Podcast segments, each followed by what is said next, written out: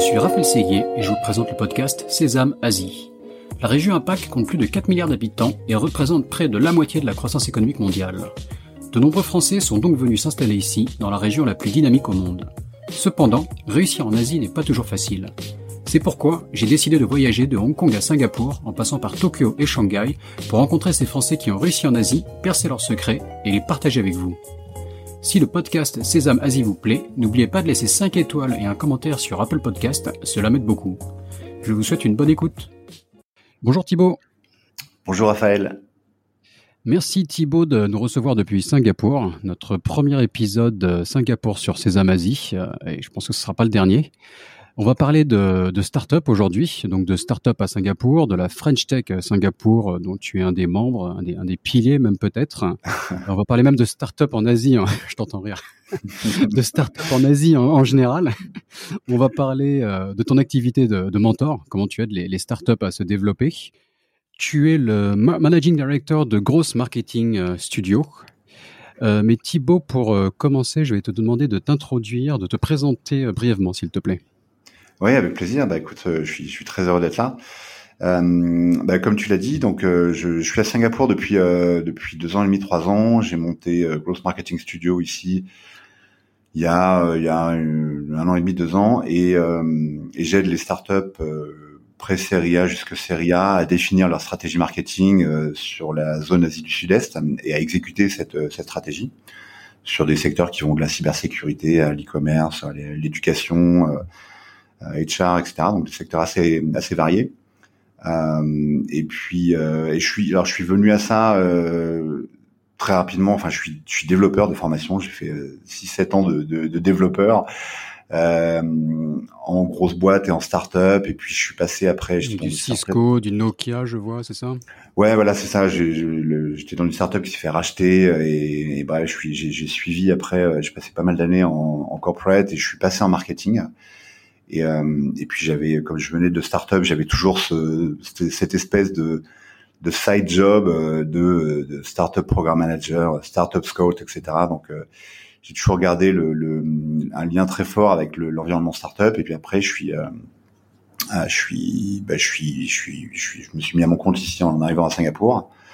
Euh, et puis, et donc vas-y, pourquoi Enfin, je suis, je suis curieux, quoi. Pourquoi ce, ce virement de carrière et pourquoi l'Asie? Pourquoi venir à Singapour? Comment ça s'est passé? Euh, écoute, ça s'est passé. Euh, alors, j'ai toujours eu des rôles euh, internationaux, euh, même en tant que développeur, etc. Donc, j'ai toujours beaucoup, beaucoup voyagé, beaucoup bossé à l'étranger. Et, euh, et en fait, le, le, dernier job que j'ai eu en France, c'était chez Cisco. Et c'est la première fois où j'avais un job France. Donc, il y avait, il y avait toute une partie, voilà, mettre en place le marketing chez Cisco en France, qui était, qui était vraiment passionnante. Après, euh, voilà, bon, le, le, tu vois, en étant français, euh, bosser sur le marché français, gérer des campagnes françaises, etc. C'est, il n'y avait pas le challenge que, que, que moi j'aime bien, euh, notamment en tant, en tant que marketeur, j'aime bien la phase où bah, tu es obligé vraiment de comprendre, enfin de prendre le temps de comprendre un marché, de descendre dans la manière dont les boîtes et les gens achètent, etc. ce que j'avais pas du tout, donc j'avais un peu cette lassitude. Et puis c'était le bon moment, ma femme était un petit peu dans le même cas, donc on s'est dit bon allez, on, on euh, bon, on s'en va et puis euh, et puis on va euh, on va à Singapour. alors ma femme est d'origine coréenne, donc il y, avait une attirance pour l'Asie et puis et Singapour c'est un c'est un petit peu le l'endroit parfait, je trouve. On, parce que la qualité de vie est quand même assez phénoménale, parce que parce qu'il y a, y a, une dynamique de marché qui est, qui est très forte. Alors c'est pas la Chine, mais, mais c'est quand même très fort. Euh, avec tous les pays environnants, environnants quoi. C'est le, Singapour est un petit marché, mais euh, tu as l'Indonésie, tu as les Philippines, tu as des, des, pays aux énormes populations et en pleine croissance euh, autour, quoi. C'est ça. Ouais, c'est ça. Il y a, y a, alors il y a plusieurs choses. Il y a, y a d'une part la, il y a un rapport à la tech euh, globalement qui est très différent. Tu vois, en Europe, il y a quand même une certaine méfiance par rapport à la tech. On est souvent ah oui, mais alors attends, ça, le, la privacy, comment on fait Mais ça, ouais, c'est je préfère euh, je préfère la manière traditionnelle de le faire etc donc il y a toujours un rapport un petit peu euh, je t'aime moi non plus avec la tech je trouve. Euh, en Asie euh, c'est pas du tout le cas. Les gens ont envie de la tech ils ont envie de l'innovation. Donc ça c'est vraiment assez enfin moi je trouve ça super impressionnant. Et puis il y a y a surtout le fait qu'il y a quand même beaucoup de gens notamment dans les pays émergents donc en Asie du Sud-Est il y en a quand même pas mal il y a beaucoup de gens qui peuvent faire des choses avec la technologie, avec le digital, qui ne pouvaient pas faire avant. Ouvrir un compte en banque, euh, c'est quelque chose que beaucoup de, de Philippins par exemple ne, ne, ne, pouvaient pas faire ils ne peuvent encore pas faire quand même mais avec un téléphone mhm. et euh, une connexion 4G tu peux le faire maintenant donc ça y a ça crée un, un engouement pour les services digitaux d'une manière générale qui est qui est, euh, qui est ouais, non, c'est un exemple concret quoi. On en parlait sur le podcast. Je crois qu'aux Philippines, il y a encore beaucoup de, de cash on delivery euh, sur le e-commerce. Les gens payent en cash quand ils reçoivent la livraison. Et comme tu dis, ça va être une des raisons, c'est que le système bancaire est pas aussi accessible que dans les dans les pays développés quoi. Donc euh, ouais, la tech a un effet réel sur la, la, vie des gens quoi. C'est enfin encore plus qu'ailleurs on va dire. Absolument, ouais, tout à fait. Et ça, c'est, il y, a, y, a, un côté, d'une part, c'est une opportunité parce que ça crée une envie, etc. Mais il y a un côté un peu, un peu humain, je dirais. C'est-à-dire que quand tu quand tu bosses sur des services qui tu t'aperçois que les gens ont, ont un peu euh, ouais c'est c'est un vrai changement pour eux. Bah ouais, moi j'aime bien j'aime bien bosser sur ce type de sur ce type de service là quoi. Donc, euh, donc voilà, c'est un peu les, les, les deux grosses raisons. Il y a une il y a d'une part un, un, impact que tu peux avoir avec la technologie dans la région qui est, qui est assez qui est assez énorme. Le l'autre c'est la diversité. Euh, toutes les euh, chaque pays en Asie du Sud-Est est très très très différent et, euh, et ça, ça donne une région qui est vraiment fascinante. Euh, en Europe, oui, bon, ok, la, la France et l'Espagne c'est pas pareil, l'Allemagne c'est différent, mais ça reste des pays qui, euh, en termes de géographie, sont relativement similaires, en termes de, de, de nombre de, enfin, tu vois, de population, euh, sont dans le même range, dans de, de, de PIB par habitant qui sont dans le même range, etc. Donc tout cet environnement fait que c'est quand même relativement euh, homogène. Quand tu arrives en Asie du Sud-Est, euh, tu, si tu si tu assumes que tu peux faire ton marketing et te développer de la même manière en je sais pas au Vietnam et en Thaïlande, euh, tu, tu vas te prendre le mur parce que les canaux sont différents, les gens n'utilisent pas les mêmes réseaux sociaux, ils n'utilisent pas de la même manière, euh, l'alphabet est différent, la langue est différente, la géographie est complètement différente. Donc du coup, ça fait un environnement où c'est beaucoup plus divers et, euh, et ça fait en, en, tant que en tant que, que marketeur, je trouve ça fascinant parce que tu es obligé de, de, passer par cette phase de ok, je vais faire du business, je sais pas en Malaisie, comment ça fonctionne la Malaisie, comment est-ce que les gens achètent, comment est-ce que les boîtes fonctionnent, euh, et tu es obligé de te poser cette question-là pour chacun des pays que tu veux que tu veux développer. Mmh ouais, tout à fait. Tous les canaux que tu vas utiliser, tous tes canaux d'acquisition, et de rétention, euh, il faut partir du principe qu'ils sont différents. Donc typiquement, si tu, j'avais bossé avec une boîte au Sri Lanka, par exemple, le Sri Lanka, tout le customer support c'était du WhatsApp, et, et, quand ils ont commencé, euh, ils le faisaient euh, par web. Ça marche, ça, ça marchait juste pas parce que voilà, les gens ils s'attendent. Ouais, ça, donc tu, tu, ouais. Attention aux anglicismes. Hein. Je me fais, je me fais souvent taper sur les doigts et je sens que tu es un bon client, donc euh, on va faire des efforts. Euh, ouais, alors, écoute, euh, ouais, je vais, je vais, je vais essayer de faire des efforts. Ah non, je, je, sais, je sens que ça va être dur là.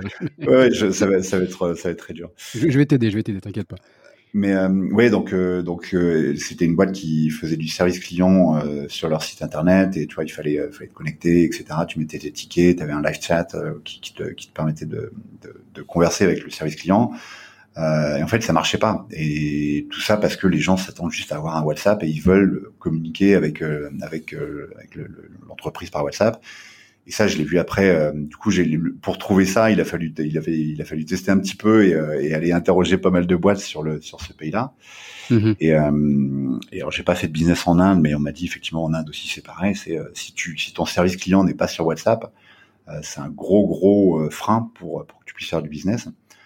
Et dans un autre pays, ça va être Line, j'imagine, et, et, techniquement, ouais, voilà, c'est ça, c'est euh... de le faire sur Line ou sur WhatsApp. Enfin, c'est. Ouais, exactement, c'est ça. Si tu, en, quoi. Ouais. si tu vas en Thaïlande, c'est Line, et c'est, pas, voilà, c'est comme ça. Il faut pas se poser la question, il faut pas se dire, ouais, mais alors, attends, non, je vais prendre WhatsApp, parce que quand même, c'est voilà, c'est, c'est pareil. Tu, peux avoir, des outils marketing qui se branchent sur euh, sur ton WhatsApp et ça va ça va t'emmerder de bouger sur Line. Enfin, c'est pas aussi simple que ça, quoi. C'est pas c'est pas un marché uni comme les États-Unis où on peut scaler, quoi. C'est ouais, différentes et des, des, des spécificités techniques même différentes, quoi. Exactement, et c'est euh, encore une fois, c'est ça qui qui qui fait la le, le, le qui, qui, que je c'est la raison pour laquelle je trouve ce marché passionnant parce que euh, il faut partir du principe que allez, je sais pas, il y a 30% de ton marketing qui va être différent par pays. Si tu veux ouvrir la Malaisie ou l'Indonésie ou euh, je sais pas quoi, euh, il faut partir du principe que les canaux vont pas être les mêmes. Euh, il faut partir du principe qu'il va falloir que tu localises. Euh, donc traduire d'une part euh, en Baza si tu veux aller en Indonésie, en Thaïlande si tu veux en Thaïlande, etc. Et d'autre part, il faut il faut localiser aussi. Donc si tu vas en Indonésie, voilà, c'est c'est un pays musulman, donc il faut que tu il faut que tu en tiennes compte dans ton marketing. Tu peux pas passer outre. Et ça, ça crée ouais, ça crée une espèce de je trouve que c'est un rappel à l'ordre en permanence euh, parce que euh, on, en tant qu'occidental, on n'a pas on n'a pas forcément les codes de chacun de ces pays-là, donc il y a toujours cette phase comment ça fonctionne dans ce pays-là, euh, qui est vraiment euh, que moi je trouve hyper hyper excitante. Quoi. Mmh ouais, non, enfin, moi, je, l'ai découvert un peu en faisant du business en Europe. Hein. Si, si tu à la fois en, tant que startup, si tu attaques à la fois les États-Unis et l'Europe, les États-Unis, c'est un grand marché unifié. L'Europe, en fait, tu te rends compte que c'est une constellation de, pays avec, bon, on le sait, des langues différentes, mais même des cultures business. Ton, distributeur, j'étais dans le hardware, ton distributeur allemand, il va dire non, non, ça fonctionne pas pareil en termes de marge, en termes de distribution dans les magasins. Donc là, voilà, c'est pas, c'est pas un marché comme les États-Unis, tu peux scaler. Donc, non, non, je, retrouve des éléments similaires hein. en Asie. Bon, on va rajouter en plus la, la différence culturelle, quoi. Donc, c'est, ouais, encore plus complexe, mais non, 100%, d'accord. Quoi. Mais on est, on est rentré dans le vif du sujet direct, donc reprenons, revenons un pas en arrière pour mieux comprendre qu'est-ce que tu fais, qu'est-ce que c'est déjà que le, growth marketing, c'est ça tes spécialités, et, comment est-ce que tu travailles avec les startups? Ouais, alors, euh, alors le donc le growth marketing, il y a, y, a, y, a, y a ce terme un peu fourre-tout qui s'appelle le growth hacking, qui est qui, qui est plus connu en général, du, duquel je me, je, me, je me suis un petit peu éloigné parce qu'il y a, y a quand même pas mal de pas mal de conneries qui ont été faites et de, choses notamment illégales. Euh, donc je préfère utiliser ce terme de growth marketing. Euh, donc le growth hacking, c'est pour les startups comment, enfin qui cherchent une croissance rapide, c'est des, des, techniques en gros, voilà, pour gérer cette croissance rapide, on peut dire. Hein. Euh, oui, alors pour aller la, ouais. pour aller la chercher. ouais. ouais, Écoute, le, le, donc globalement, growth hacking et growth marketing, c'est un peu la même chose. Je change le terme parce que j'aime pas le, j'aime pas le terme, le terme hacking. Et pour moi, c'est un peu la manière dont tu fais du marketing quand tu es une startup. Euh, il y, a, y a plusieurs choses euh, pour moi derrière le derrière le, le growth marketing. La première, c'est un mindset qui est quand même assez spécifique. Euh, historiquement, le marketing, tu vois, c'est très, euh, on est vers le haut du, du, du funnel, donc on fait, euh, on travaille sa marque, etc. On, on fait de l'awareness, donc on fait des choses qui sont assez dur à mesurer d'un point de vue business. On, on, fait des choses qui sont un petit peu inspirationnelles, etc., mais qui sont pas pas très très proches des clients. Euh, le marketing vient de cette de cette approche-là. Le, le growth marketing, c'est une approche qui est complètement inverse. On va chercher de la croissance avec des, des, des méthodes qui sont qui sont un peu non conventionnelles. Donc c'est un mindset qui est quand même euh, très très spécifique. On a envie de mesurer, on a envie que, on a envie de voir des, des courbes qui partent en haut à droite. Euh, c'est la première chose. Le, la deuxième chose, c'est que c'est vraiment un process. Le gros du growth marketing et du growth hacking, c'est que c'est un process qui te permet de gérer des expérimentations de manière structurée. Mm-hmm. Euh, et, et, donc il y a un peu, euh, c'est assez amusant parce qu'il y a beaucoup de, il y a beaucoup de startups qui cherchent toujours, euh, est-ce que tu as des, des, des, growth hacks à nous à nous passer pour, je sais pas, faire croître notre page LinkedIn a euh, tant de milliers de followers ou euh, pour récupérer des emails ou pour euh, non le, le, le, growth marketing c'est pas c'est pas des c'est pas des growth hacks c'est pas des recettes que tu peux appliquer et, et, en une semaine tu vas avoir des résultats. C'est vraiment un truc qui est pas sexy du tout c'est juste du process et de la discipline de manière à pouvoir tester le plus de choses possibles retenir celles qui fonctionnent et laisser tomber celles qui fonctionnent pas donc c'est vraiment mesurer quoi. Le plus important, c'est d'expérimenter, mesurer, trouver ce qui marche quoi. Ouais, absolument. Ouais. Donc le côté mesure est hyper important parce que ça c'est une erreur classique hein, que j'ai, ça m'est arrivé de la faire et, euh, et quand c'est comme ça, tu, bah, tu, tu pleures un peu hein, parce que tu tu mets en place une expérimentation et puis tu tu t'aperçois que ton tracking est mal fait. Donc en fait à la fin tu bah, tu tu, tu n'es pas capable de mesurer euh, ton expérimentation, donc tu sais pas si elle a marché ou pas. Donc en gros tu as perdu deux semaines. Euh, mais, euh, mais une fois que tu l'as fait, tu, tu y fais beaucoup plus attention. Euh, mais il faut, il faut mesurer, il faut tout mesurer et, et voilà. Et, après, il y a beaucoup de, il y a une partie de d'hypothèses que tu dois faire. Encore une fois, tu fais tes hypothèses de manière structurée, tu définis tes, tes expérimentations de manière structurée, et c'est ça qui te permet de comparer d'une expérimentation à l'autre et de retenir ce qui, de retenir les gagnants. Quoi. Mmh Donc il y a le mindset, il y a le process. Après, c'est une c'est une, une, discipline qui qui est vraiment un pont entre les sales, le produit et le marketing. Donc ça, c'est super intéressant. Tu vois, le, quand on parle de croissance de manière non conventionnelle, euh, typiquement, j'ai quand même fait pas mal de boîtes. Euh, tu retrouves régulièrement des silos. Donc, tu as le marketing qui fait son truc dans son coin, et puis après à un moment, tu as les sales qui vont venir. Non, mais attends, je, je savais même pas que vous étiez en train de faire une campagne euh, là-dessus. Donc, euh, en fait, il y a, on a, y a une déperdition parce que le mmh. marketing faisait des campagnes sur, je sais pas, tel sujet, et les vendeurs étaient pas au courant, et donc euh, voilà, ils, ils savent pas récupérer ces listes-là. Ou inversement, euh, il y a le produit qui a développé une nouvelle feature et le, une nouvelle fonctionnalité, pardon. Merci. et le, J'ai laissé passer en plus. et le, le marketing n'est pas au courant et du coup cette, cette fonctionnalité, elle est pas, elle est pas promue. Donc le, le growth marketing, c'est vraiment un process qui implique et les sales et le produit et le marketing de manière à aller chercher cette croissance. Tu veux, mm-hmm. ok, pendant euh, ces, les, je sais pas, les deux prochaines semaines, les quatre prochaines semaines, tout le monde se focalise sur cette fonctionnalité que le produit est en train de faire. On va la sortir de telle manière. Euh, les sales doivent être au courant parce qu'ils vont aller la, ils vont aller la pitcher à nos clients existants, par exemple. Euh, ou alors c'est une fonctionnalité qui nous permet d'aller chercher de nouveaux types de clients. Donc les sales doivent faire cette, ce, ce, cet outreach. Et puis le marketing bah, doit expliquer euh, voilà quel est l'intérêt de cette fonctionnalité, quels sont les outcomes pour un, quels sont les les bénéfices pour un client. Euh, donc voilà, tu as cette notion de bridge entre sales, euh, produits et marketing qui est importante. Parce qu'on on est sur des, par définition des startups, des produits jeunes qui évoluent beaucoup avec des nouvelles fonctionnalités souvent, quoi. Donc, euh, d'où l'importance de, de, vraiment travailler ensemble. Ouais, et, tout à fait, ouais. De travailler ensemble, de, de, plus communiquer, on va dire, que sur par rapport à un produit plus stable. Ouais. Euh, et est-ce que euh, que tu as des exemples concrets de, de, de, comment comment ça fait enfin, déjà la question que je me posais c'est est-ce que c'est là tu as l'air de parler beaucoup de soft je me trompe non? Peut-être moins de hard. Et après je suis intéressé d'un exemple concret de comprendre comment peut-être un business case comment une startup a pu appliquer ces conseils quoi. Ouais, alors euh, c'est vrai que historiquement c'est un c'est une discipline qui a été créée par tu vois par les Gafa et donc c'est très euh, c'est très c'est très logiciel.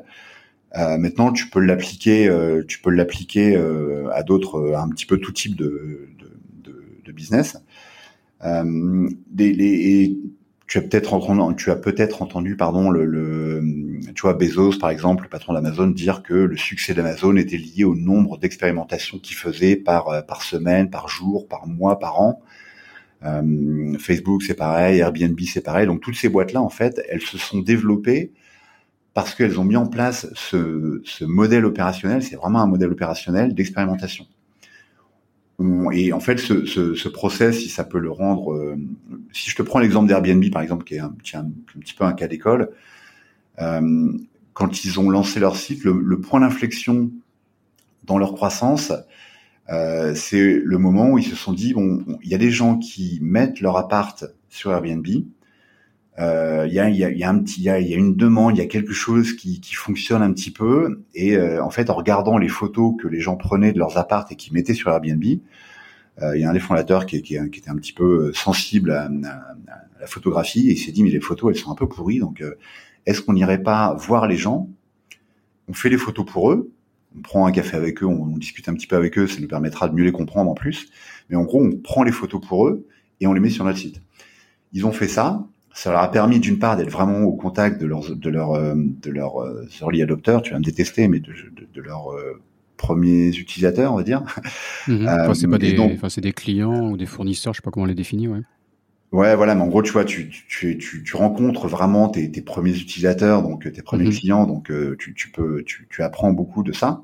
Ouais, bah, Surtout, ils ont fait les photos eux-mêmes des apparts, et donc au lieu d'avoir des photos plus, tu vois, au début d'Airbnb, euh, il n'y avait pas encore des, smart, des, des smartphones avec euh, sept caméras, euh, etc. Donc les photos étaient vraiment pas belles. Et, euh, ça, c'est le, truc qui a fait décoller le, la demande parce que bah, tout simplement, tu allais sur leur site et pour la première fois, tu avais des photos un petit peu sympas d'appartements et donc c'était, euh, c'est ça qui a, créé la demande.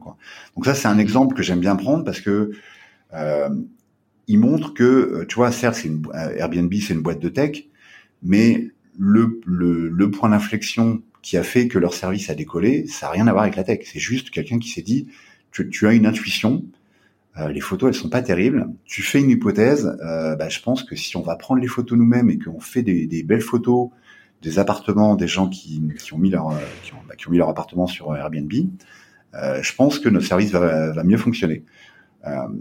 Ils tournent ça en expérimentation, bah ok, on teste. Donc on prend New York, on va à New York et puis on prend nos 15 clients à New York et on va chez eux, on prend les photos on va voir comment évoluent nos, taux de conversion et euh, tu mesures. Il faut que tu effectivement que tu aies ta baseline avant, enfin, ton, point de référence avant et après ton expérimentation. Et c'est ça qui leur a permis de, remarquer que effectivement les gens euh, réservaient beaucoup plus les appartes euh, quand euh, quand il y avait des quand il y avait des belles photos quoi. Mmh non non ça, ça, fait sens quoi. Ouais. Et tu, tu, nous, tu nous parlais, donc de, on commençait à parler de, de différents réseaux sociaux. Tu as, cité LinkedIn plutôt, enfin dans, dans la région. Est-ce que, est que pour le développement de ces entreprises, de ces startups, euh, mais je pense que tous les conseils qu'on peut discuter aujourd'hui, dont on peut discuter aujourd'hui, peuvent être repris quelque part par des, par des, PME, voire des grands groupes. Hein, c'est, de l'innovation dont on peut s'inspirer. Est-ce que quelle est l'importance des, des, des, réseaux sociaux dans leur, dans leur croissance euh, Est-ce qu'il y a des différences entre les pays Est-ce qu'il y a des, des réseaux qui se dégagent plus, plus que d'autres ah oui, c'est un sujet qui est euh, qui est qui est vraiment. Euh, je pense que c'est important, quelle que soit l'utilisation qu'une boîte fasse des réseaux sociaux. Euh, c'est un sujet qui est important de comprendre parce que euh, c'est un petit peu à la frontière, au far west de, de, de, de pas mal de développement dans la tech, je trouve. Je m'explique, mm-hmm. c'est peut-être un petit peu confus ce que je dis là maintenant. Le, si tu prends, tu prends l'exemple de Facebook, à la base c'est un réseau social qui est devenu un petit peu euh, un petit peu bordélique. Tu, tu quand tu vas sur Facebook tu peux faire tellement de trucs que tu sais plus trop ce que tu peux faire. Tu as du mal à, naviguer etc euh, a il y a il y a une il y a une méfiance euh, vis-à-vis de, de, Facebook avec avec avec le, la reproche de la privacy qui est un petit peu qu'on peut mettre en doute. Donc en fait donc ça ça te ça te montre et les utilisateurs de Facebook qui, dont je faisais partie, euh, tu vois, je sais pas quand est-ce que j'ai créé mon compte, mais sans doute au tout début. Euh, maintenant, on a tous pris un petit peu d'âge, etc. Donc en fait, euh, les utilisateurs de Facebook, tu peux, tu as des gens qui maintenant euh, sont plutôt âgés, qui maintenant du coup ont plus d'argent, euh, qui utilisent pas forcément Facebook énormément, d'accord? Donc ils, ils postent pas forcément grand chose.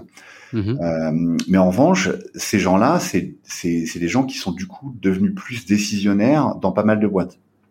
Donc ça, ça dépend évidemment de ton, de ton industrie, etc. Mais sur Facebook, tu vas trouver des gens qui sont capables de prendre des décisions, qui sont capables d'acheter ton produit, etc. Même si tu es en B2B.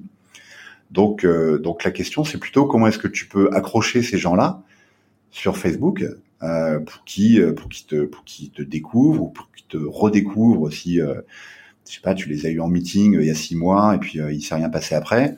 Euh, peut-être que tu as un moyen de les de les retargeter, donc de les recibler en marketing sur Facebook. Donc ça, c'est un exemple dont avec plus que sur LinkedIn, par exemple. Alors c'est ça. J'allais prendre, j'allais passer à LinkedIn pour pour montrer un petit peu le, le, pour comparer et voir ce qui est différent et ce qui est un petit peu similaire. LinkedIn mm-hmm. et, et, foncièrement, c'est un petit peu la même chose, c'est-à-dire que tu, tu vas sur LinkedIn, tu poses des trucs, les gens regardent, like, comment, etc. Euh, après, LinkedIn et euh, c'était un petit peu une espèce d'énorme base de données qui dormait un petit peu. Où là, les gens, en gros, c'était une base de CV quoi, pendant pendant très longtemps. Euh, et là, depuis quelques années, c'est devenu une base où effectivement les gens postent des choses. Et parce que c'est euh, c'est plus professionnel, il y a une, je pense qu'il y a une retenue qu'il n'y a pas sur Facebook où des fois tu vois des trucs où tu dis ok, bon, ça, je, je vais m'empresser de, de, ne plus suivre ce, cette personne, cette page. Euh, sur LinkedIn, il y a, y, a, y a pas encore trop ça. Il y a des débordements, mais globalement, c'est que ça reste quand même un, un réseau où c'est quand même euh, relativement qualitatif. Mmh. Euh, et donc Les ça, c'est vraiment. doivent être bien fait aussi pour pour filtrer, j'imagine. Ouais. Oui, alors. Euh, non, oui, on pourrait, on pourrait, on pourrait, en, on pourrait en parler, on pourrait en parler longtemps, mais mais bon, je, je, vais, si tu, si tu veux bien, je vais mettre ta question de côté euh, pour finir mon analogie et, et, montrer un petit peu le, le, la différence entre LinkedIn et Facebook. Je reviendrai à ta question parce que dans le cas de, notamment dans le cas de LinkedIn, c'est quand même, c'est quand même assez, euh, assez intéressant. Enfin, dans, dans, dans, tous les cas, des, dans, dans tous les réseaux sociaux d'ailleurs, c'est intéressant, mais dans le, le, cas de LinkedIn est, est peut-être plus pertinent. Euh, donc voilà, tout ça pour dire que sur les réseaux sociaux, que ce soit Facebook, LinkedIn, etc., il y a tellement de gens maintenant que c'est sûr qu'il y a des chances que euh, vos acheteurs soient sur LinkedIn ou Facebook ou Instagram, etc. après, la question, c'est qu'est-ce qu'ils font sur ces réseaux-là? Et le problème, c'est que il y a toujours énormément de gens qui ne font que regarder sur les réseaux sociaux. Donc, il faut quand même le garder en tête parce que ça veut dire que même si des gens ne likent pas, ne, ne commentent pas sur un post, ils, ils le voient peut-être. Euh, mhm. et ils suivent peut-être. Moi, ça, ça m'est, beaucoup arrivé sur euh, sur LinkedIn. Concrètement, je vois, je vois un ratio facilement de 1, de 1 à 10 entre le nombre de likes et le nombre de, de, de views, ils appellent ça de vues sur, sur mon fil LinkedIn. Ouais, c'est ça. Alors ça dépend. Ouais, ça, ça, alors ça dépend de, ça dépend en général du type de poste que tu fais, tu vois. Mais, mais effectivement, ouais, ça, oui, c'est, ça semble ça semble pas déconnant euh, mais mais après effectivement tu, tu, tu peux utiliser LinkedIn de manière plus euh, euh structurée tu vois pour revenir au, au process d'expérimentation. Euh, moi j'ai pas mal de succès sur LinkedIn. Après euh, et, et, pour être très clair sur euh, j'ai beaucoup de de leads entrants qui viennent de manière organique de LinkedIn. Donc des gens qui m'approchent voilà j'ai vu ce que tu faisais sur LinkedIn est-ce qu'on peut se parler? Et euh, c'est des choses qui génèrent du business après. Donc les réseaux sociaux, euh, une manière très courte de, de, de, de, répondre à ta question, c'est que c'est une manière de faire du business aujourd'hui. Mmh. Euh, il faut le, développer un peu. Je veux dire, LinkedIn, est-ce que tu as deux trois tips concrets euh, sur voilà comment utiliser LinkedIn de manière efficace? Ouais, voilà. Alors, le pour les startups qui, qui c'est massif, donc je vais je vais parler de ça, mais je pense que c'est applicable à, à d'autres types de boîtes le sujet du branding est quand même un sujet important. C'est important que les que les gens puissent connaître euh, une startup, une marque. Et l'un des moyens faciles de le faire, c'est par le personal branding des fondateurs d'une boîte. Donc c'est avant de travailler en fait au début quand tu es une startup, la marque de ta boîte, c'est vraiment la marque des fondateurs. Et euh, la marque des fondateurs, le moyen le plus simple de la travailler euh, aujourd'hui, c'est LinkedIn. De, tu vois, donc partager, non pas faire de la vente sur LinkedIn, mais partager euh, le pourquoi tu fais ça, pourquoi est-ce que tu as commencé cette, cette boîte-là, euh, partager ton, ton histoire et, euh, et, partager ton, ton chemin. Parce que c'est un peu ce qui fait le, le, le, tout l'intérêt d'être entrepreneur. Euh, je sais plus qui a dit ça récemment. Tu vois, je, je voulais pas prendre un, un job. Moi, je vais le faire en anglais, mais je, je voulais pas prendre un, un 9 to 5 job, donc un, travail de, de 9 heures à 5 heures. Donc j'ai choisi l'entrepreneuriat. Résultat, j'ai un boulot 24/7, c'est-à-dire que je, je, travaille 24 heures sur 24, 7 jours sur 7. C'est souvent le cas, ouais. Mm, voilà, c'est bien dit et, euh, et c'est assez, c'est assez révélateur. Donc ça, ça, montre que le chemin de l'entrepreneur, c'est quand même quelque chose qui est assez intense. Donc les, les, les, hauts sont plus hauts, les bas sont plus bas, et puis voilà, c'est il y a une charge mentale en général qui est toujours très forte.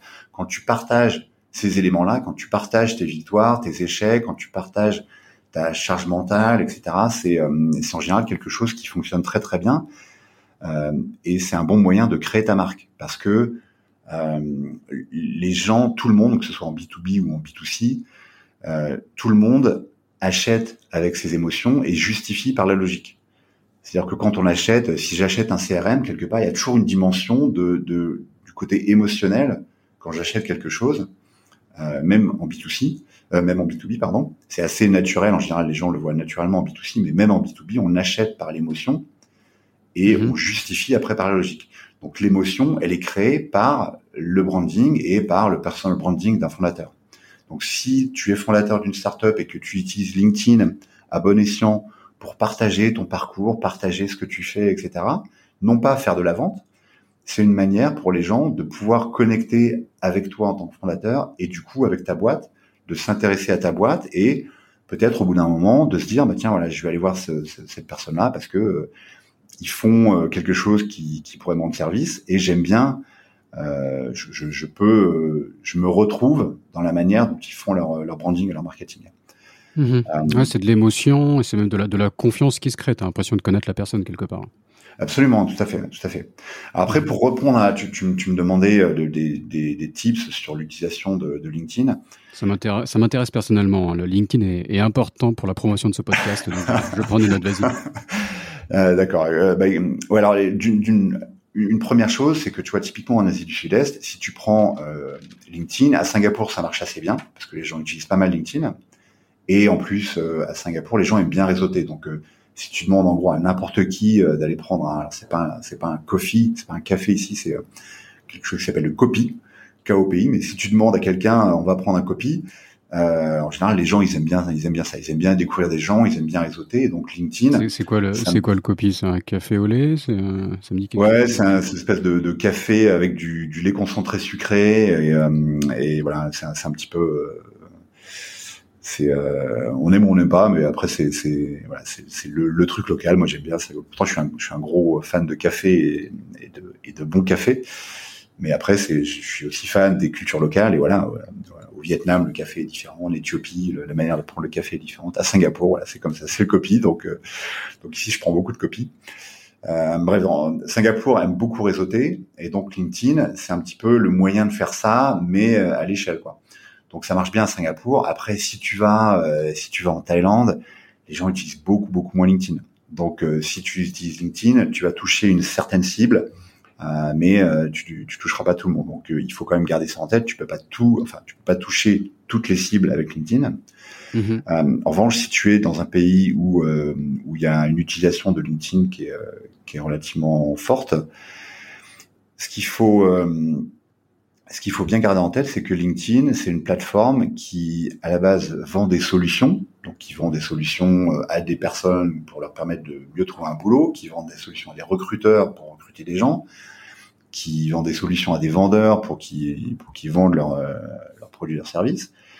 Euh, et c'est une plateforme de pub.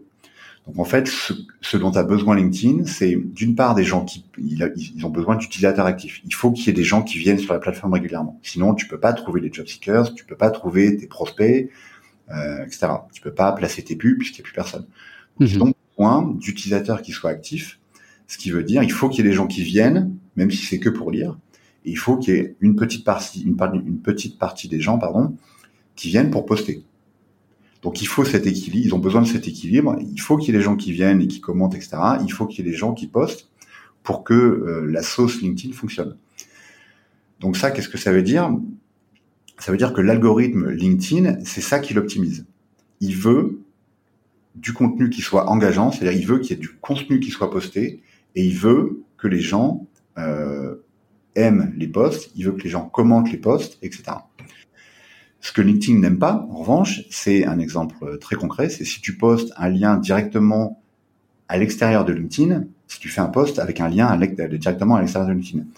Mhm. pour, ton, podcast, euh, tips, euh, tips que je. D'où les, les gens euh, qui mettent les liens dans les commentaires, c'est ça Voilà, exactement, c'est ça, tout à fait. Je te, mhm. tips que, que, je te donne gratuitement, mais effectivement, vaut mieux faire ton post tu expliques, euh, etc., le, le, quelle est la nature de ton poste, pourquoi c'est intéressant, et compagnie. Et après, tu mets, voilà, le, le, lien est en commentaire, parce que ça crée une petite friction, d'accord? Et cette petite friction, ça fait qu'il y a moins de gens qui vont partir de LinkedIn. Mais si tu mets le poste directement, les gens cliquent. En plus, tu vois, LinkedIn t'affiche le, le, la vignette du lien, donc ils vont récupérer une image et donc du coup, ça fait que les gens ont plus tendance à s'arrêter et à cliquer sur l'image et du coup, ils sortent de LinkedIn tout de suite. Donc pour LinkedIn, mhm. c'est une perte sèche. Et donc, l'algorithme détecterait que les gens sortent de LinkedIn à cause de ce poste, avec du, à, cause d'un lien extérieur qui dirige vers un autre site web. Et donc le, le post serait moins poussé par les algos dans le, pour monter dans les feeds, etc. C'est un peu ça. Ouais, voilà, c'est ça. Ouais, c'est ça. C'est un, un, peu ça. J'ai lu un article sur le sujet. Il y a, il y a des gens qui testent, hein, même qui font des tests euh, entre guillemets scientifiques pour pour valider les hypothèses, quoi.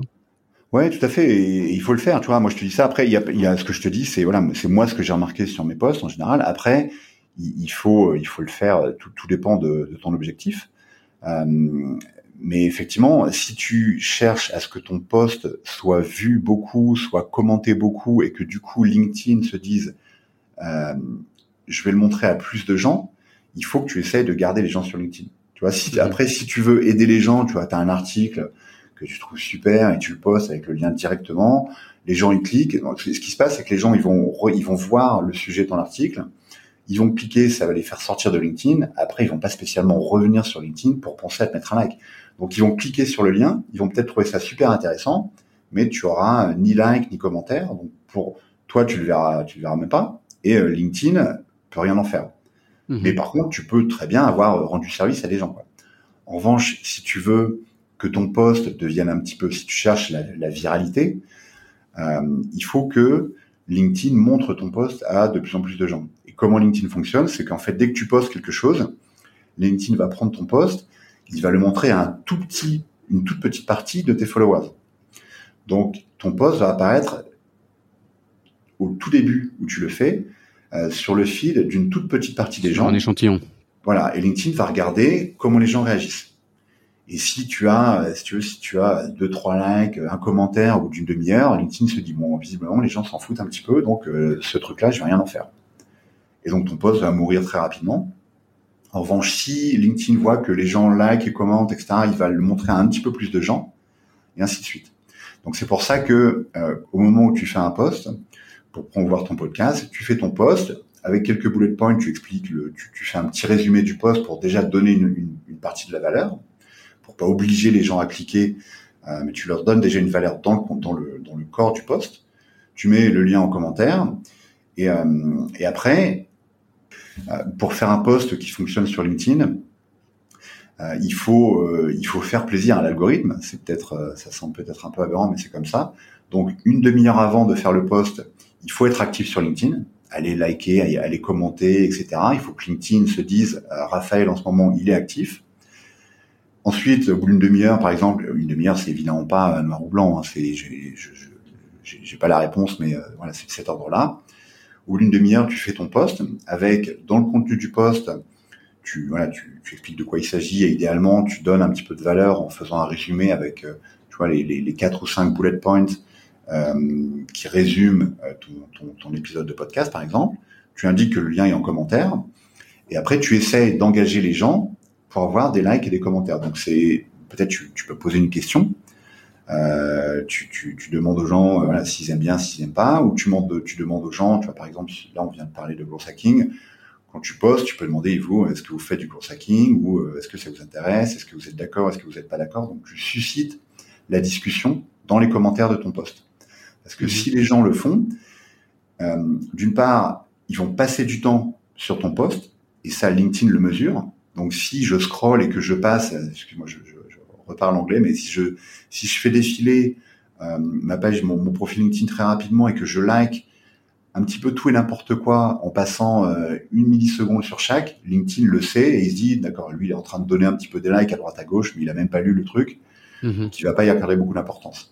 Si les gens vont sur ton poste, vont sur les commentaires et commencent à réagir, ça veut dire qu'ils passent plus de temps sur ton poste et donc du coup LinkedIn se dit que ça c'est un super indicateur. Les gens passent du temps sur ton poste, c'est ça qu'ils cherchent. Donc ça il aime bien. Après plus il y a de commentaires, idéalement tu veux même avoir des, des, des débats, c'est-à-dire des gens qui sont pas d'accord et qui commencent à débattre gentiment hein, sur, sur le dans, dans, les commentaires de ton poste. Euh, pour, pour toi c'est voilà c'est de l'or en barre parce que ton, ton, tu vois, les gens vont, vont, chaque commentaire va amener, euh, va, va, solidifier un petit peu ton poste, et donc l'algorithme de LinkedIn va le montrer à de plus en plus de gens. Donc mmh. c'est mhm. ça qui fait que, et après évidemment, chaque personne qui commente, euh, LinkedIn se dit, bah, si cette personne-là a commenté, peut-être que les amis de cette personne-là vont être intéressés aussi, et donc c'est comme ça qu'il propage le, qui propage ton poste. Mmh. C'est tout un art, quoi. Après, il y a, le, tagging euh, qui m'a pas l'air évident euh, à maîtriser non plus, quoi, de, de, taguer les gens sur un poste. Euh, euh, parfois ça marche, parfois ça marche pas. Euh, mais je voulais parler aussi de Clubhouse, justement. En parlant de LinkedIn, je t'ai vu poster de manière assez virulente sur donc Clubhouse, qui est la, dernière application qui fait parler d'elle-même pour les pour les, quelques auditeurs qui ne connaîtraient pas encore. C'est une une app seulement sur iPhone pour l'instant et qui permet de faire des espèces de, de chat room euh, vocal. On peut parler euh, comme un, il peut y avoir un speaker et les, si j'ai bien compris, les gens peuvent lever la main et, et participer à la discussion de manière vocale, euh, tout ça dans, dans l'application. Euh, et ce qui, a, ce, a, ce a fait son effet le, le viral, j'ai l'impression, c'est, c'était peut-être même la, la, partie la plus amusante de l'app. Moi, j'ai trouvé, c'était d'obtenir une invitation. Quoi. C'est seulement sur invitation. J'ai trouvé ça amusant de, de, chercher une invitation, mais une fois que j'ai eu l'app, au bout de 5 minutes, j'ai laissé tomber, j'avoue personnellement. Mais, mais donc toi, tu avais un, un avis assez virulent sur la question, Thibaut, donc je te laisse développer le sujet. Clubhouse. Ouais, alors bah tu vois Clubhouse euh, pour faire court l'année dernière c'était TikTok, il fallait être sur TikTok et je sais pas les années d'avant c'était autre chose, je sais pas peut-être Snapchat, enfin bref le, le, marketing est ainsi fait qu'il y a toujours ce côté un peu euh, très très euh, tendance, il faut être sur le dernier truc. Et donc l'année prochaine il y aura autre chose, hein, euh, mais en ce moment c'est Clubhouse donc moi ma réaction c'était euh, d'une part il y a déjà trop de contenu, c'est-à-dire qu'il y a trop de vidéos sur YouTube, il y a trop de podcasts, il y a trop d'articles de, de blog. Donc, quel que soit le sujet sur lequel on est, il y a trop de contenu. Il n'y a pas un défaut de contenu sur Internet, il y a un problème de qualité. Euh, est-ce en a après, trop ou est-ce qu'il n'est pas assez facile de, le, de le sélectionner le bon contenu? Bah, en tout cas, il y a trop de contenu peu qualitatif. Mhm. Et après, si tu me demandes, je vois sur le marketing, euh, il y a des contenus excellents euh, qui sont disponibles. Il faut fouiller, il faut les. Mais tu vois, c'est typiquement, euh, c'est typiquement pas des contenus qui veulent être trouvés. Ils veulent pas avoir euh, euh, un ado de 12 ans qui va commencer à venir commenter sur des, des, contenus qu'ils font, etc. Donc, c'est du contenu qui est très quali, mais voilà, il faut savoir le trouver. Il est disponible gratuitement, mais il faut passer du temps pour le trouver. Euh, donc il y a du et, à, l'inverse, on voit beaucoup de contenu qui est très fort en SEO, mais où on trouve que le contenu au final n'est pas. Euh, voilà, il a mis, les gens ont mis plus d'efforts dans le SEO que dans la qualité du contenu. Ça, on en voit beaucoup, quoi. Ouais, tout à fait. Alors après, Google est un peu, euh, c'est un peu le. Google est plus fort quand même. À ce jeu-là, en termes de marketing, c'est toujours un sujet. le SEO, c'est toujours un sujet. L'algorithme de Google est quand même devenu hyper, hyper, hyper impressionnant. Maintenant, ils comprennent globalement de quoi ton site parle. Ils comprennent si ton ton site est est mal foutu, la navigation est un petit peu compliquée à comprendre. Ils comprennent si euh, tes articles c'est très très euh, très très euh, shallow en anglais comme on dit, c'est très très artificiel, très très superficiel, tu vois, si c'est du contenu très très pauvre. ils comprennent tout ça, donc c'est de plus en plus compliqué quand même de de de, de, de tricher, de tricher, voilà. Euh, de tricher avec Google. Euh, mais en, en, tout cas, bon, effectivement, dans le marketing, il y a toujours ce côté, il y a toujours le euh, le nouveau truc sur lequel il faut être. Et euh, dans le cas de Clubhouse, si tu veux, euh, avec Clubhouse, je vois pas ce que tu peux faire de plus, quelle valeur tu peux amener en plus que tu ne peux pas amener aujourd'hui avec un call Zoom. Faut être très clair. Euh, moi, je le vois pas. Et typiquement, quand j'ai fait ce poste-là, d'ailleurs, il y a quelqu'un qui m'a dit ouais, c'est intéressant parce que moi, j'ai découvert des trucs. J'ai été dans des discussions avec Clubhouse qui étaient intéressantes, alors que quand je fais des webinaires corporate, je trouve ça boring. Bah oui, effectivement, les webinars corporate, par définition, c'est complètement, euh, c'est pénible. C'est mm plus boring, c'est pénible. Mm. Euh, mais après, euh, moi, quand je fais des webinars, je, sans, sans, sans, sans, faire de, de, de, sans me jeter les fleurs, je les fais de manière, euh, je les pense de manière à engager les gens, et, et c'est pas, et ça engage. Et les gens aiment beaucoup. Donc, mm-hmm. tu peux très bien faire un, un bête webinar sur Zoom qu'on a tous trop fait avec le Covid mais tu peux le faire de manière qui fonctionne très bien. Quoi. Après, sur Clubhouse, il y a un effet de nouveauté où les gens ils sont tout, ils sont tout émoustillés de d'essayer ça, donc euh, ils le font très bien. Moi, mon avis, c'est que euh, ça va, ça va très vite retomber. Je peux me planter complètement et, euh, et, et, s'il vous plaît. Prenez mon LinkedIn d'assaut pour me dire que j'avais tort à ce moment-là. Mais mon avis, c'est que ça va retomber. Rendez le poste. Ouais, voilà, exactement. Non, c'est un débat. Euh, mon avis, c'est que c'est que ça va retomber. Euh, et, et d'ailleurs, on voit que ça commence euh, à arriver. Il y a quand même pas mal de gens qui disent bon, ok, d'accord, c'était rigolo, euh, mais bon, maintenant, il n'y a, y a, pas vraiment de valeur. Comme tu dis, c'est un marketing de la rareté, donc il y a ce côté-là. Comme c'est rare, il faut en être. Et alors ça, c'est le truc qui m'horripile le plus, c'est-à-dire qu'on est sur la fameuse FOMO, hein, le, le, la fear of missing out, donc la peur de rater quelque chose. Je sais pas pourquoi je fais ça. Mais en fait, je le fais juste parce que j'ai peur. Ah, peut-être que si j'y suis pas, je vais rater quelque chose, je vais rater du business, etc. Euh, donc ça, c'est euh, quand on est en startup, c'est pire que tout. En startup, on n'a pas le temps de se défocaliser et de faire des trucs pareils. Euh, on n'a pas le temps d'aller euh, regarder toutes les vidéos de, de, de YouTube. On n'a pas le temps d'aller regarder toutes les podcasts, tous les podcasts, pardon. Donc, euh, quand on est en startup, c'est vraiment aujourd'hui, aujourd'hui, qu'est-ce que j'ai à faire? Quels sont les problèmes que je dois résoudre? Et, je bûcheronne toute la journée pour les résoudre.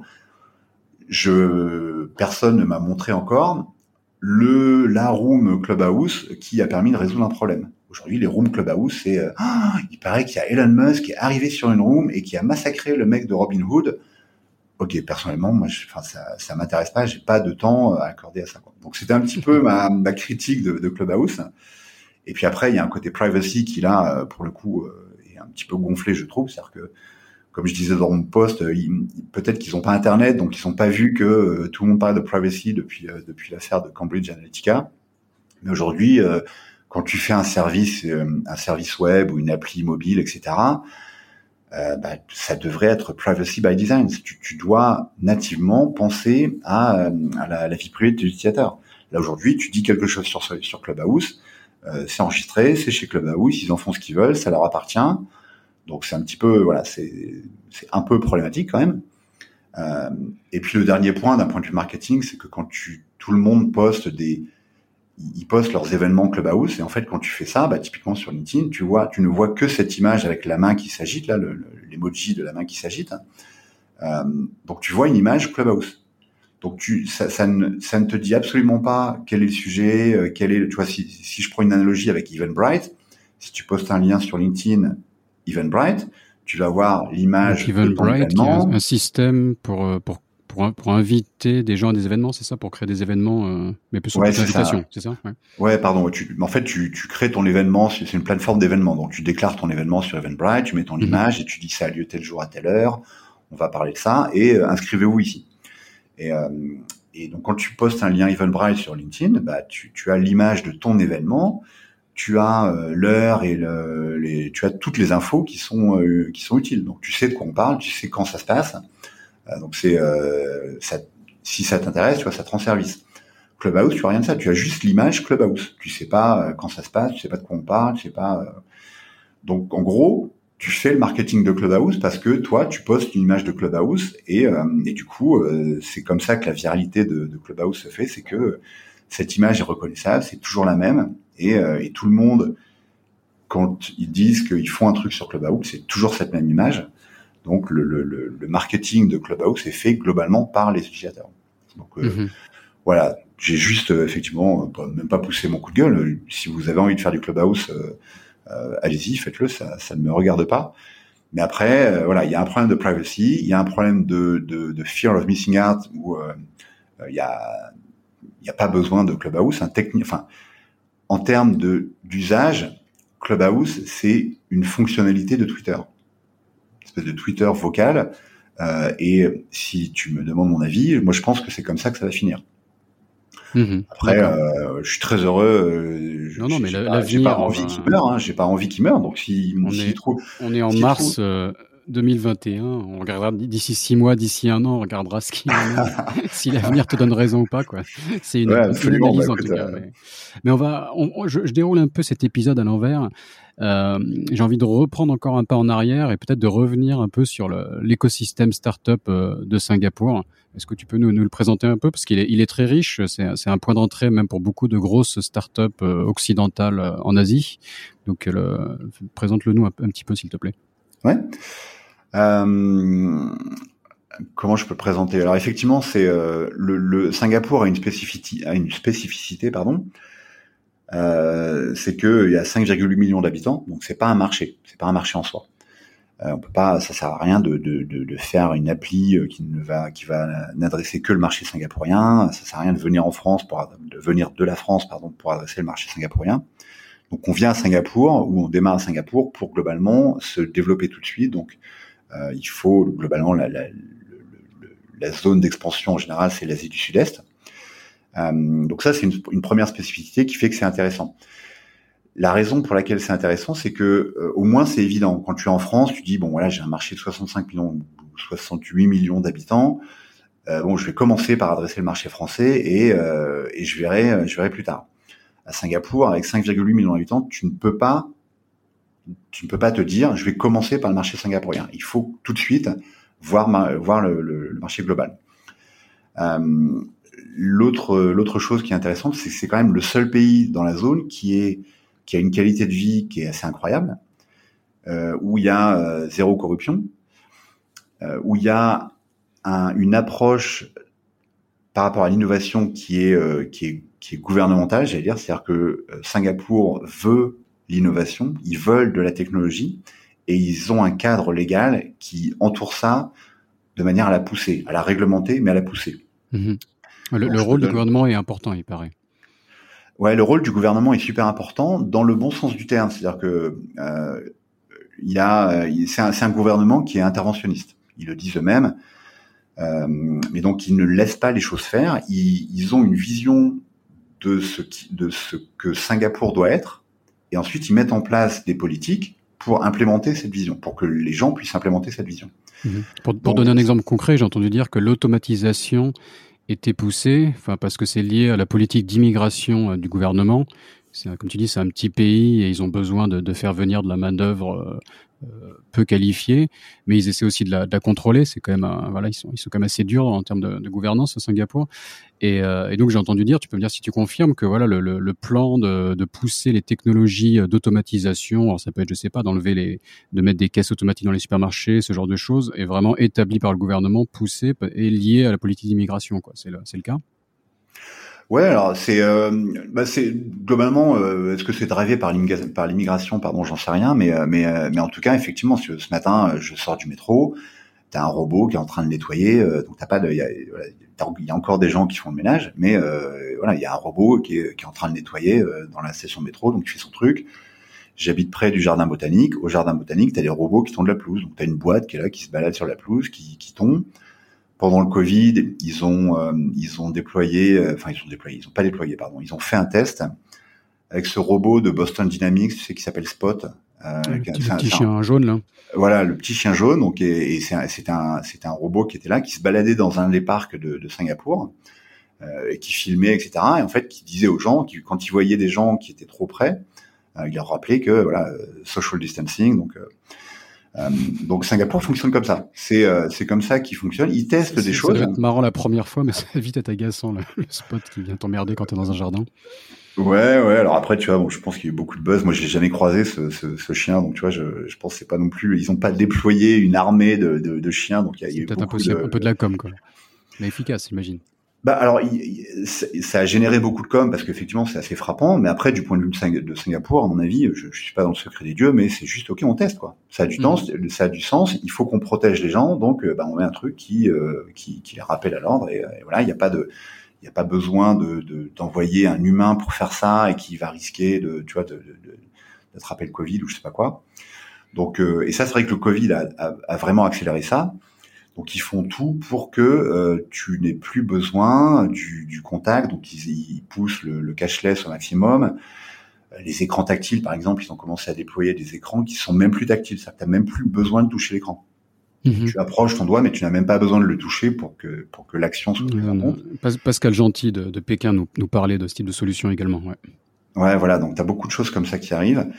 Et un, un dernier exemple, si tu veux, sur l'innovation, c'est euh, ils vont tester cette année, en 2021, là, euh, des, des taxis drones euh, autonomes, je crois. C'est-à-dire qu'en fait, tu, pour traverser la marina, donc tu vois, c'est un test. Donc ils font à petite échelle, mais voilà, tu, tu, tu, tu, montes dans un drone, tu es tout seul, tu traverses la marina et en, volant quoi, un, voilà, quadricoptère géant qui te fait voler quoi. Ouais, voilà, c'est ça. D'accord, ok. euh, donc si tu veux, si je pense sans, que sans conducteur, quoi. Donc t'es ouais, vraiment dans un drone. Enfin, je, je me, je m'imagine la, la, scène. Excuse-moi, mais ouais, il, il me semble, quoi. ouais, il me semble, il me semble que c'est sans conducteur, tu vois. Mais bon, à vérifier. Mais en tout cas, tu vois, à Paris, je pense qu'on va tester ça dans 20, 25 ans peut-être. Mais euh, donc il y a une, il y a, il y a un encadrement euh, gouvernemental qui est quand même hyper propice à l'innovation. Mm -hmm. Et le, le, la manière, après il y a une, une, chose qui est intéressante à Singapour, c'est que euh, la manière dont Singapour fonctionne en général, c'est qu'ils sont très partenariats. Euh, typiquement, euh, moi je suis dans un accélérateur ici qui, qui s'appelle Block 71, qui est un partenariat public-privé. Donc le, il y a des organisations gouvernementales qui soutiennent euh, le, le, cet accélérateur. Euh, il y a NUS Enterprise, donc qui est le, NUS, c'est je sais pas c'est quoi, c'est le HEC local quoi très bonne fac ici qui ont un, qui ont un bras euh, entrepreneurial. Donc le NUS Enterprise, euh, qui est, l'un des partenaires de, cette, de cet accélérateur, pour favoriser euh, l'entrepreneuriat auprès des étudiants. Après, tu as donc Singtel Innovate, qui est le fonds de Singtel, le, de l'opérateur mobile de l'opérateur mobile, voilà. Mhm. Euh, et puis tu as des partenaires privés, donc tu as Cisco qui est qui est partenaire aussi en tant que partenaire privé parce qu'il y a un gros gros volet euh, cybersécurité par exemple. Euh, et, et, donc et après tu as une organisation, tu as une boîte londonienne qui vient pour faire la partie programme management de cet accélérateur. Et, et ça c'est très représentatif de la manière dont fonctionne Singapour. Ils se disent ils décident quelque chose. Euh, ils y vont à fond les balouses et ils trouvent les bons partenaires sur chaque sujet. Mmh. Euh, et, euh, et, ça fait un environnement qui est du coup très inclusif et très ouvert. Euh, et ça, c'est assez représentatif de la sphère startup à Singapour. Mmh. D'accord. Donc après, c'est après. Ouais, ouais. Vas-y, je t'en prie. Après, il y a, y a, le volet. Il y a, il y, a, y, a, toujours plusieurs volets à un écosystème startup. Tu as le volet académique, donc tu as, des bonnes facs ici à Singapour. Le niveau d'études est bon. C'est une chose qui est importante. Il y a quatre langues officielles. C'est un pays qui est très ouvert, c'est important de le dire, parce qu'il y a parfois quelques, une incompréhension où c'est vu comme quelque chose de très chinois et de très fermé. Euh, Singapour, c'est un pays qui est extrêmement ouvert. Il y a quatre langues officielles, euh, qui sont le mandarin, l'anglais, le tamil et le, le malais. Donc, et l'anglais qui est pratiqué à un niveau euh, vraiment élevé, quoi. Quand on compare souvent Hong Kong et Singapour, euh, je crois que les statistiques, c'est que les gens parlent anglais à 40% à Hong Kong et à 80% à Singapour. Enfin, on n'est pas sur le même, euh, en termes de, de, de, de, volume et de qualité, on n'est pas sur le même, même, niveau, quoi. Ouais, tout à fait. Le, la, voilà, à Singapour, t'as pas de, t'as pas de problème de langage. Tu, tout le monde parle anglais, donc c'est, donc c'est agréable. Euh, donc ça c'est important. Euh, en termes d'investissement, bah, tous les gros fonds d'investissement sont ici. Donc Sequoia, ils sont ici. Et puis il y a, y a, beaucoup de fonds d'investissement et internationaux et euh, locaux qui se sont montés. Et puis en termes géographiques, bah, Singapour est très central. Donc en, là, je vais, je je vais vous parler d'un monde ancien que certains n'ont peut-être pas connu, mais en deux trois heures d'avion, tu peux être un petit peu n'importe où en Asie du Sud-Est.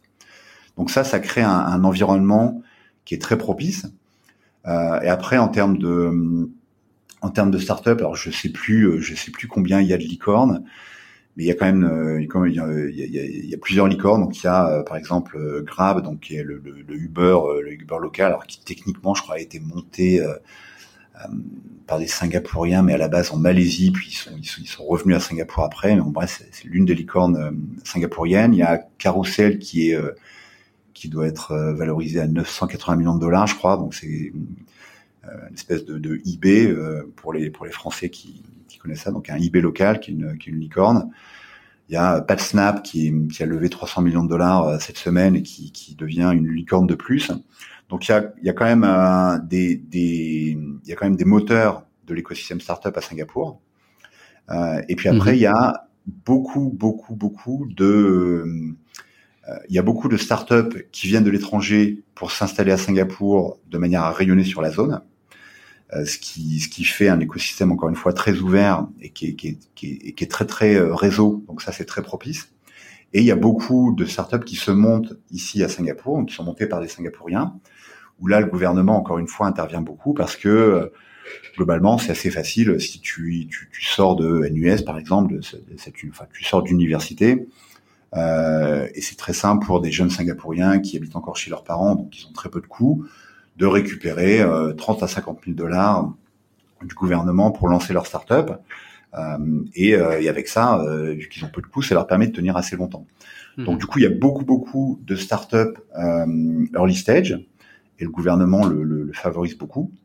Et, euh, et, après, il y a un petit peu le, le, le côté naturel, puisque comme tu as l'environnement académique, euh, VC, etc., ça aide ces startups early stage bah, petit à petit à, à, monter en gamme, etc.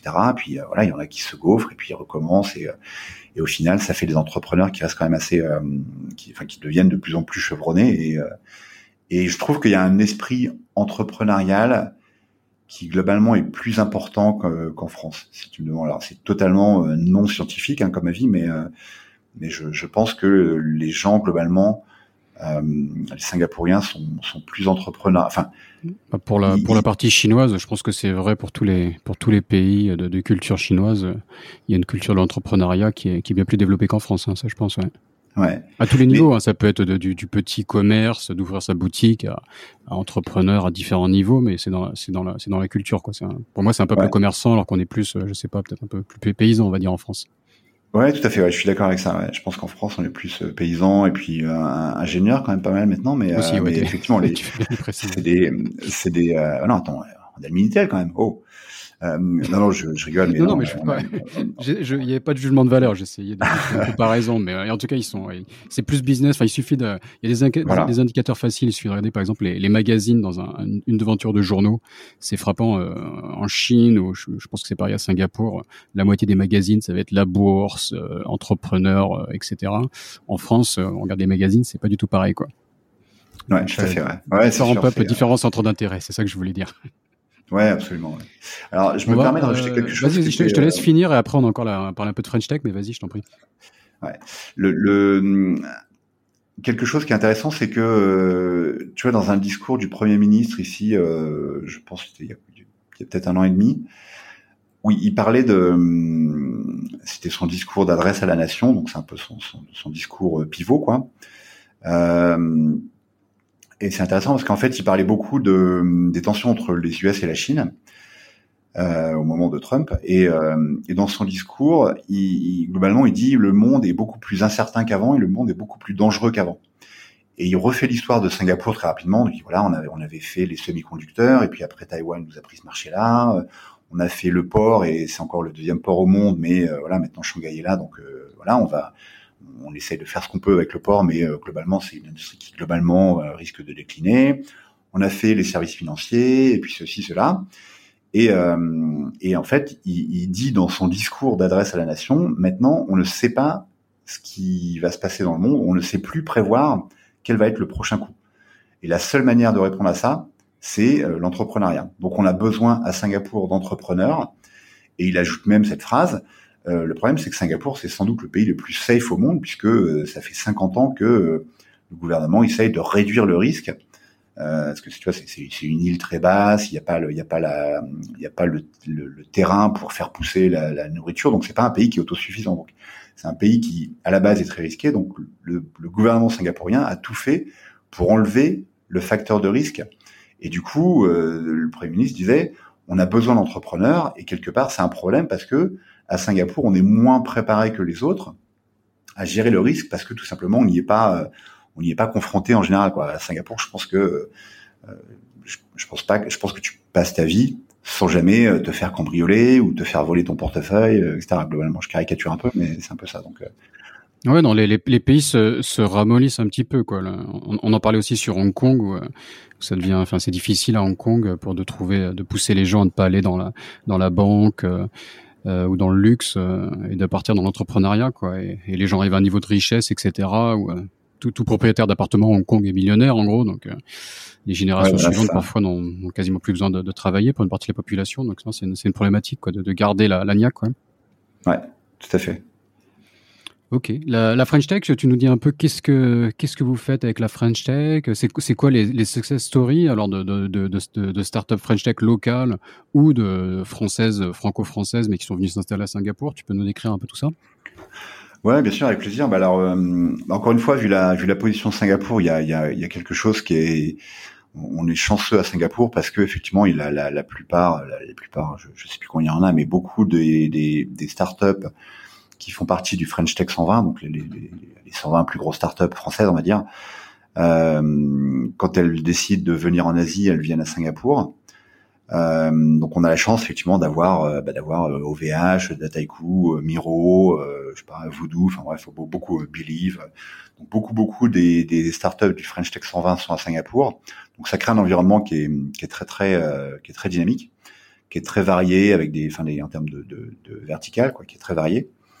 Euh, et puis comme Singapour est petit, en plus le, le, le réseautage, encore une fois, est euh, c'est facile, quoi. Donc il y a, y a un, ça crée une bonne communauté qui est qui est soudée et qui est resserrée euh, avec une structure qui est assez intéressante parce que comme il y a des grosses boîtes, euh, des des belles startups qui commencent à bien à bien marcher et, euh, et encore pas mal de startups early stage, ça permet de, bah de, de, de, de, croître ensemble, je dirais, tu vois, de prendre prendre les leçons des belles licornes qui sont ici, des grosses grosses startups et leur euh, aider celles d'en dessous, je dirais entre guillemets, à, croître et, puis euh, et ainsi de suite jusqu'à la base de la pyramide.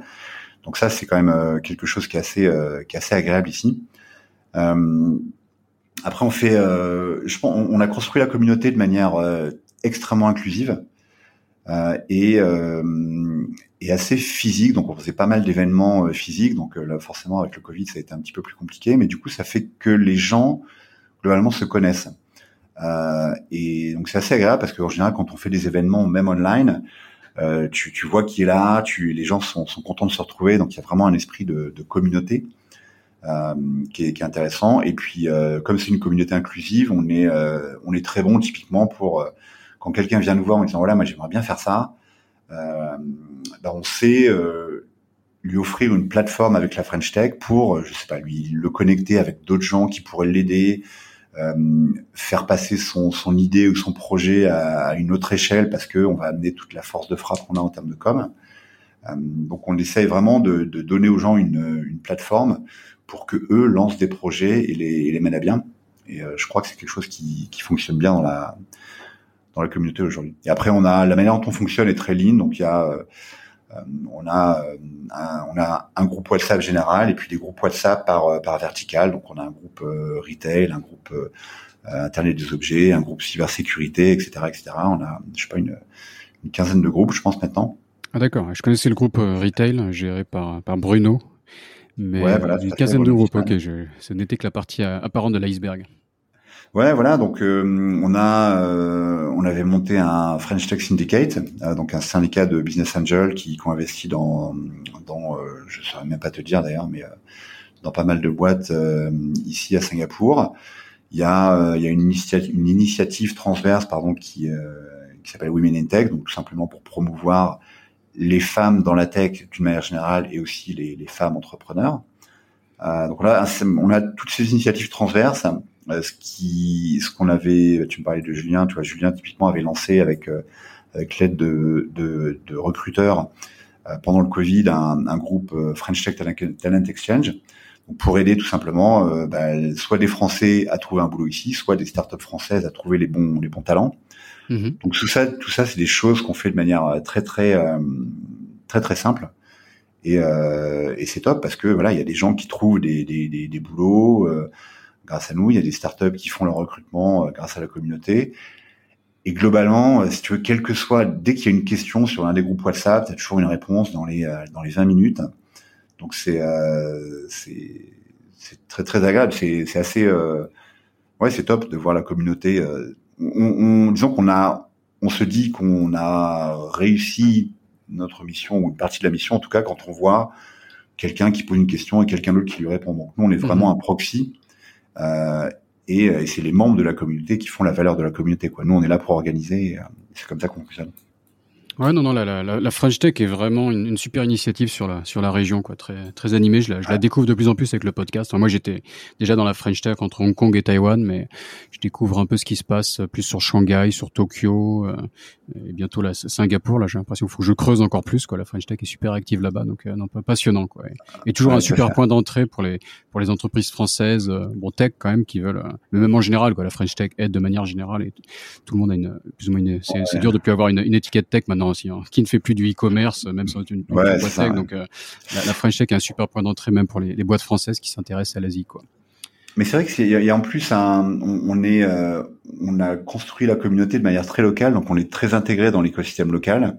Euh, donc on est, voilà, on connaît toutes les, je sais pas, tous les gros accélérateurs, toutes les grosses organisations gouvernementales ici, et on les connaît, ils nous connaissent. On est dans les partenaires de Enterprise Singapour, donc ce qui nous permet euh, d'accélérer les, les, demandes de visa pour les entrepreneurs, par exemple, des, des, choses de ce type-là. Donc, euh, ce que tu dis est important parce qu'effectivement, euh, on est une communauté où certes, on, est là pour aider les, les, les, Français entrepreneurs, mais Français au sens très large. Donc, il y a des gens qui sont pas Français, mais qui parlent français, et puis on fait pas du tout ce, ce filtre-là. Euh, mais en revanche, on est une communauté qui est très très euh, connectée localement. Donc, euh, le but c'est pas du tout de se retrouver entre franchouillards, je dirais, si je peux le dire comme ça. Euh, et c'est ça qui, c'est ça qui fait qu'on est capable d'aider les, les startups ici. Mmh, tout à fait. Bon, on va, on va commencer à conclure cette, euh, cet épisode, Thibaut. Euh, est-ce que tu peux nous, nous partager une, une, astuce pour, euh, alors est-ce que je peux dire hacker, vu que tu n'aimes pas trop ce terme, en tout cas dans le growth hacking, mais pour, voilà, sur, le, sur Singapour ou sur l'Asie, l'Asie du Sud-Est, partage avec, avec nos auditeurs une, une astuce, s'il te plaît.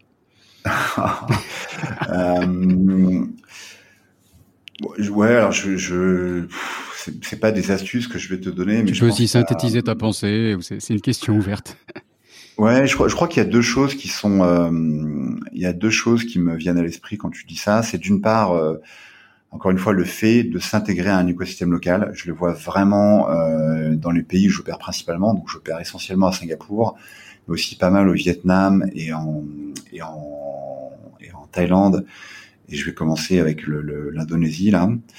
Euh, S'intégrer à l'écosystème local, c'est quand même super important parce que euh, on voit parfois des entrepreneurs occidentaux qui arrivent un petit peu paternalistes et qui viennent là parce qu'il y a une opportunité business, mais mais ils prennent pas le temps de comprendre l'écosystème local et d'être reconnus.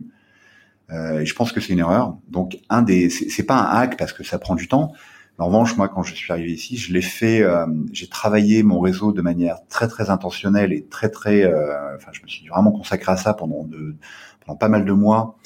Et donc, ça prend du temps. Donc, c'est pour ça que c'est pas un hack. Mais en revanche, euh, j'ai maintenant un. Je pense que j'ai un, en, toute humilité, j'ai un réseau qui, je pense, est meilleur que que pas mal de gens ici. Euh, et qui est surtout qui est très local. Donc euh, ça, ça demande bah, d'aller euh, voilà d'aller au d'aller au d'être dans les tranchées quoi, d'aller voir les accélérateurs locaux, d'aller rencontrer les boîtes locales, d'aller rencontrer les facs locales, les VC locaux, etc. Et à force de faire ça, et de le faire de manière très authentique et humble, juste pour voilà faire connaissance et comprendre comment Singapour fonctionne, bah, tout cet écosystème local euh, se dit euh, ouais ok ce, ce, cette boîte là elle est elle est là parce qu'elle a envie d'être là et euh, et là pour comprendre le marché singapourien et, et y prendre une, une, prendre son rôle quoi y jouer un rôle. Ça je pense que c'est vraiment important parce que euh, parce que sinon les Singapouriens, je pense, sont très conscients de l'opportunité que représente Singapour pour une boîte occidentale et donc c'est un petit peu, euh, bah, c'est un, peu à la boîte occidentale de faire l'effort. Euh, et, euh, et, les Singapouriens n'attendent personne, ils, ils attendent rien de d'aucune boîte occidentale. Donc, ok, vous êtes venu, bah très bien, ok, faites votre truc quoi. donc, ce côté intégration dans l'écosystème local, et je pense c'est super important. Et après sur, sur, la zone, je pense que c'est là c'est plus mon cerveau de de marketeur qui parle, mais je pense que c'est hyper important de tester les différents marchés. Euh, et il y a des voilà le, le, le, growth marketing pour moi est, la méthode pour faire ça, mais euh, typiquement en période de, de Covid, euh, on peut pas se déplacer, mais en revanche euh, c'est typiquement le moment pour moi où je pense qu'il faut tester les différents marchés en mode purement purement euh, digital. Et, et ça, il y, a des, il y a des méthodes qui permettent de le faire assez simplement. Donc, si je veux aller en Indonésie, bah, euh, faire des tests pour voir est-ce qu'il faut que je traduise en Bahasa ou est-ce que je peux me permettre de prendre de, garder l'anglais. Euh, quels sont, quels vont être les canaux d'acquisition qui vont fonctionner? Euh, Quels vont être, euh, quelle est ma, ma, ma, proposition de valeur? Peut-être qu'il faut que je l'adapte parce qu'en Indonésie le marché est différent et donc la valeur que mon produit va avoir va être différente de Singapour ou de, de la France. Tout ça, c'est des choses qu'on peut tester euh, avec de la data, c'est-à-dire de, manière à avoir un vrai benchmark, euh, tester différentes value propositions, tester différents canaux, euh, de manière à, tout en restant à Singapour ou en France ou n'importe où, tester un marché pour avoir des données sur les canaux qui risquent de mieux fonctionner, la, proposition de valeur qui risque de mieux fonctionner. Donc ça, je le, je le recommande vraiment parce que, encore une fois, l'Asie du Sud-Est est trop variée pour que euh, pour y aller euh, la fleur au fusil quoi. Il faut faut vraiment tester avant et euh, mettre euh, 3000 4000 dollars singapouriens donc je sais pas de 2500 euros de de tests pour tester le marché indonésien. C'est un truc qui va vous, vous économiser vraiment des dizaines de milliers de, de, de dollars euh, par la suite. Donc c'est quelque chose que je recommande fortement Mmh ok, ok, super, super Thibaut, merci beaucoup pour, pour ces conseils. Euh, pour conclure, est-ce que tu as une euh, donc euh, j'allais dire une présence sur les réseaux sociaux bien évidemment, donc tu es présent sur LinkedIn. Est-ce que c'est la meilleure manière de te contacter? Thibaut Brière, B R I E R E. Je vais mettre ça aussi dans les dans la description de l'épisode. Ouais, c'est la meilleure monnaie, c'est la, la, meilleure la meilleure méthode. D'accord, très bien. Bon bah merci beaucoup Thibaut et bonne chance pour la suite. Salut. Merci Raphaël, salut. Cet épisode de Sésamazie est maintenant fini. Si vous êtes toujours là, c'est que ça vous a sûrement plu. N'hésitez donc pas à laisser 5 étoiles et un commentaire sur Apple Podcast, cela m'aide beaucoup. Pour me contacter, le plus simple est de m'ajouter sur LinkedIn, Raphaël Séguier, S-E-G-H-I-E-R. N'hésitez pas à me dire ce que vous avez pensé du podcast, à suggérer des invités ou des thèmes qui vous intéressent. Tout feedback est le bienvenu. Merci d'avance et je vous retrouve au prochain épisode. Salut